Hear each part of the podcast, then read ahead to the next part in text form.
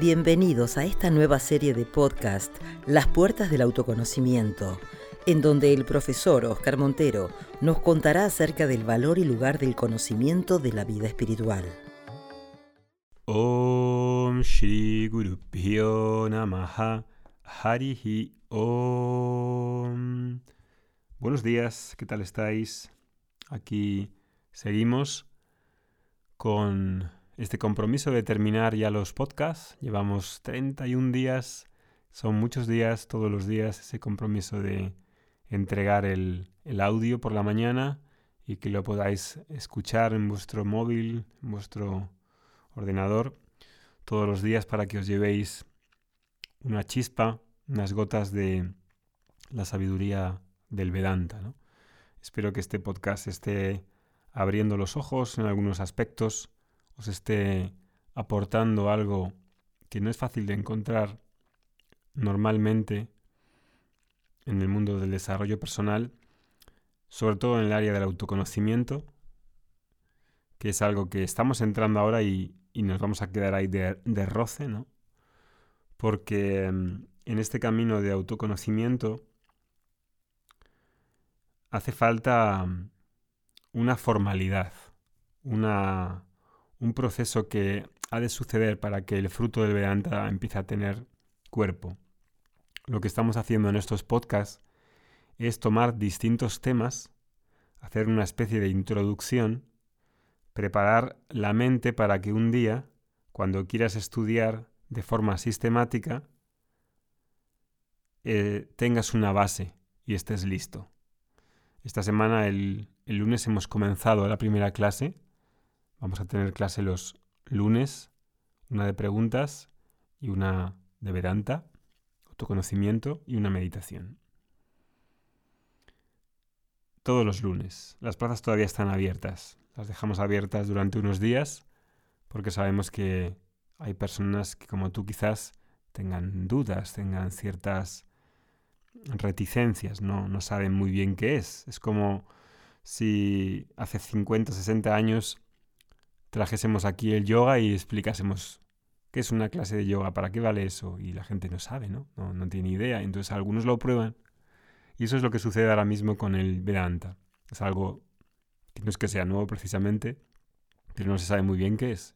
Y en estos podcasts y en todo lo que hacemos, tratamos de acercar esto a más personas. No porque sea algo masivo, porque nunca lo será, pero para que haya más personas que tengan esa oportunidad de saborear esta delicia, esta néctar del Vedanta, del autoconocimiento. Y entonces, claro, tomar pequeños fragmentos de esta sabiduría, del estudio de Vedanta, e ir introduciéndolo en la vida de cada uno, pues tiene, tiene muchos beneficios. Y eso es lo que ocurre en estos podcasts. Pero es importante saber que para ser estudiante tienes que estar en una clase, Tienes que estar estudiando regularmente. Hacer tu tarea como en cualquier otro estudio serio que hacemos en la vida. Entonces el estudio espiritual, cuando quieres sumergirte profundamente, se vuelve muy serio. No es una clase de inspiración, no son solamente unos podcasts. Y resulta que un poco de esa fantasía que vemos en las películas de aquella persona que se va al Tíbet a encontrarse con un monje en una montaña, en una cueva, y que nos transmitirá un mantra secreto y nos sentaremos y empezaremos a meditar todo el día. Eso es una ilusión, porque, para empezar, si vas a esa cueva y entras en la cueva y hay un maestro que te dice, venga, ven aquí, siéntate en lotus. Tipo, sentarte en loto, en Padmasana, para el 90% de las personas eso no es posible. O te dice, bien, una vez en loto, siéntate y tómate este té con ortigas. Tipo, con ortigas. Y tú ahí estás en la cueva tomando el té con ortigas, en Padmasana, en medio de los Himalayas en una cueva y preguntas, ¿hay agua caliente? ¿Dónde puedo llamar por teléfono? ¿Dónde puedo recargar mi iPhone? Y no hay nada de eso. Entonces, para empezar, piensa, ¿Estás realmente preparado para encontrarte con un monje en una cueva en el Tíbet, sentarse en Padmasana y estar aislados del mundo durante tanto tiempo? Porque imagínate que te dice, venga, siéntate en Padmasana y medita. y entra en meditación profunda. Y no, no tienes ni idea de lo que es la meditación profunda, ni sabes, ni sabes, por ejemplo, recitar en sánscrito, no sabes bien pronunciar los mantras. Para eso no necesitas ir al Tíbet y tener esa fantasía. Puedes aprender sánscrito en un, en un curso que tenemos gratuito en YouTube. Ahí en 20 días puedes aprender perfectamente alfabetización sánscrita. Y si necesitas saber sobre asanas, tampoco necesitas ir al Tíbet. Hay muy buenos profesores en Europa o en América que te pueden enseñar. La verdad es que cuando conoces, cuando tu mente está interesada en el conocimiento, no importa la fuente del conocimiento, no importa que sea un profesor de Madrid o sea un profesor de Cincinnati o sea de Delhi. Ahí quieres preguntarte que la fuente sea segura y que la persona que te enseña sepa lo que está enseñando. Pero no hace ninguna diferencia quién te enseña. ¿Qué más da que te enseñe 2 más 2 son 4? ¿Un budista? ¿Un japonés? ¿O una persona de Buenos Aires? En el momento en el que el conocimiento empieza a entrar y es tuyo y lo empiezas a asimilar, no importa quién es el maestro, ni el profesor de yoga, mientras el conocimiento se esté dando. Entonces el enfoque pasa para el enfoque para tener este conocimiento está en que hay un proceso interno por el que has de pasar para poder masticar y vivir ese conocimiento. No en la fantasía de que voy a ser especial y de que voy a encontrar un lugar increíble y un maestro maravilloso.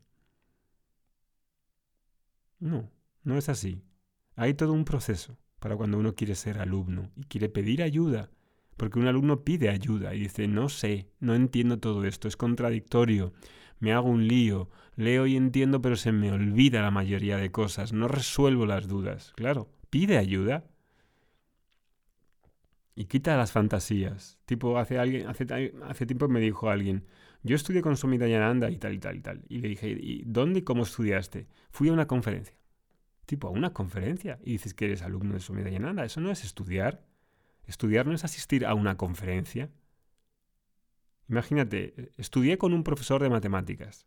Ah, sí, ¿qué hiciste con él? Fui una vez a una conferencia a la que asistí. Eh, eso no es estudiar. Estudiar es cuando pasas por un proceso sistemático de aprendizaje. Y eso vale para todas las cosas, para el yoga, para el Veda, para el Vedanta, para la astrología, para las matemáticas y para la economía. Todo eso requiere un proceso estructurado y sistemático. Y esto no lo dice casi nadie en la espiritualidad. La mayoría de cosas son pases de magia. Y claro, los pases de magia no, no son reales. Si hay un curso, por ejemplo, si quieres hacer pizza, bien, un curso de pizza se puede hacer rápido, aprendes y lo haces y todo bien. Ahora, si estás hablando de un proceso como el estudio de Vedanta, no estás entre comillas solo aprendiendo, estás absorbiendo un conjunto completo de enseñanzas sobre ti mismo y experimentando también lógicamente una transformación. Pero también has de saber que la propuesta del estudio de Vedanta no es para transformarte. El propósito del estudio de Vedanta es mostrarte quién eres y mostrarte que esa felicidad que, busca, que buscas ya eres tú. Pero es lógico que en ese proceso te despertarás y te desprenderás de muchas cosas que no te pertenecen y ahí habrá una transformación, aunque esa no sea la intención del estudio, pero indirectamente provocará varias transformaciones. Entonces el proceso, el método de enseñanza, no es, un, método puramente descriptivo donde abres un libro, aprendes y te vas, no. Es como digamos un proceso súper terapéutico. Me conecto con un proceso interno que ha de suceder y por eso también conviene separar el Vedanta, cuando se separa el Vedanta de la enseñanza tradicional, que viene acompañada de un conjunto de cosas, no solamente es venir a la clase de Vedanta, hay más cosas ahí para ser vistas, varias actividades, que no vienen en un libro, que no vienen en una conferencia, que se pasan de maestros a discípulos, de profesores a alumnos. La enseñanza universitaria de Vedanta tampoco, tampoco da, eso es una broma. ¿Por qué? Pues porque si es una enseñanza universitaria, Al final del día vas a, vas a sentarte en la mesa, vas a repetir unas palabras en sánscrito de lo que has aprendido, vas a poder hablar y decir, el Vedanta es el final de los Vedas y habla sobre Atma. ¿Y qué? ¿Y qué has aprendido con eso? Al final, si no te conviertes en una mejor persona y dejas ir el ego, importa poco, la verdad. Esto no sucederá con un estudio universitario. En las universidades lo que más hay son disputas y peleas de egos.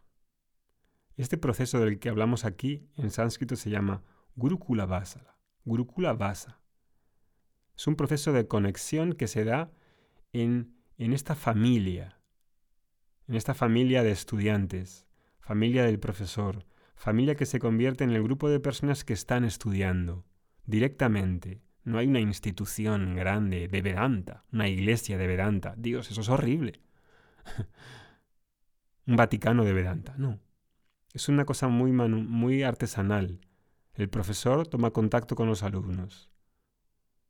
Y en ese proceso de interacción con el profesor, con los compañeros y con nuestra vida, pasamos por un proceso interno, indudablemente.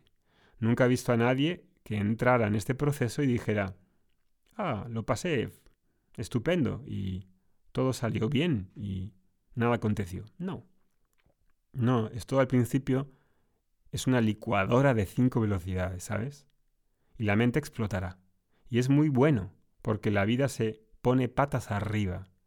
Pero como ya estaba patas arriba antes, todo volverá a su lugar. Eso comienza cuando pido ayuda y cuando doy un jaque mate al ego para que pueda pedir esa ayuda y reconocer su vulnerabilidad.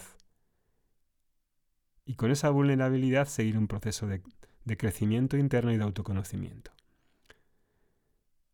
Mañana seguimos. Que tengáis un buen día. Om Shanti Shanti Shanti Hari Om.